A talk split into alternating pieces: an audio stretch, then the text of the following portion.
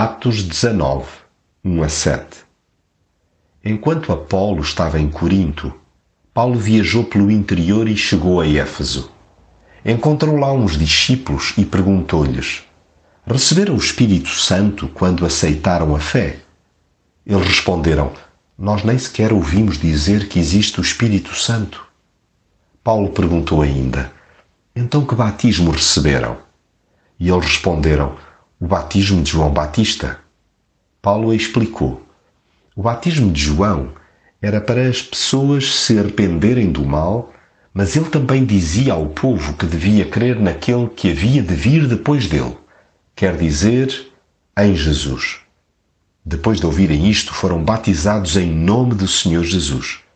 E quando Paulo lhes impôs as mãos, o Espírito Santo desceu sobre eles e começaram a falar línguas desconhecidas e a profetizar. Eram ao todo uns doze homens.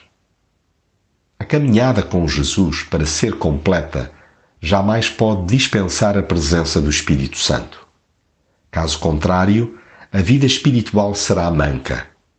Poderá até haver a compreensão da miséria pessoal, do distanciamento face a Deus e do consequente merecimento da sua condenação, mas sem a direção do Espírito Santo, continuará a tentar sem vão esbater o fosso cavado pelo pecado. Humanamente, as tentativas de melhorar comportamentos vão suceder-se e fracassar em série.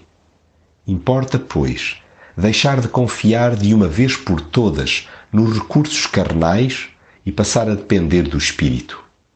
Abandonem-se os ritos ocos e acolha-se o Espírito. Largue-se o ativismo e abrace-se a espiritualidade. Chega de correr muito e não alcançar nada. Interrompa-se a prática religiosa onde o Espírito Santo é um desconhecido ou simplesmente é ignorado.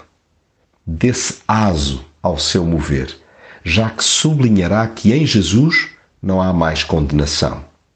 É o Espírito Santo que sussurra a cada um que Jesus já resolveu na cruz o que era necessário ser feito para que a reconciliação com Deus acontecesse. Percebido o seu toque, surgirá naturalmente a vontade indómita de afirmar publicamente a fé em Jesus pelo batismo. Resumindo, descarte-se o cristianismo que desconheça a graça de Jesus e a ajuda poderosa do Espírito Santo. Já agora, um parênteses mais. Sob a sua orientação, uma mera dúzia de discípulos pode marcar a diferença numa cidade e dar a conhecer a muitos a pessoa de Jesus.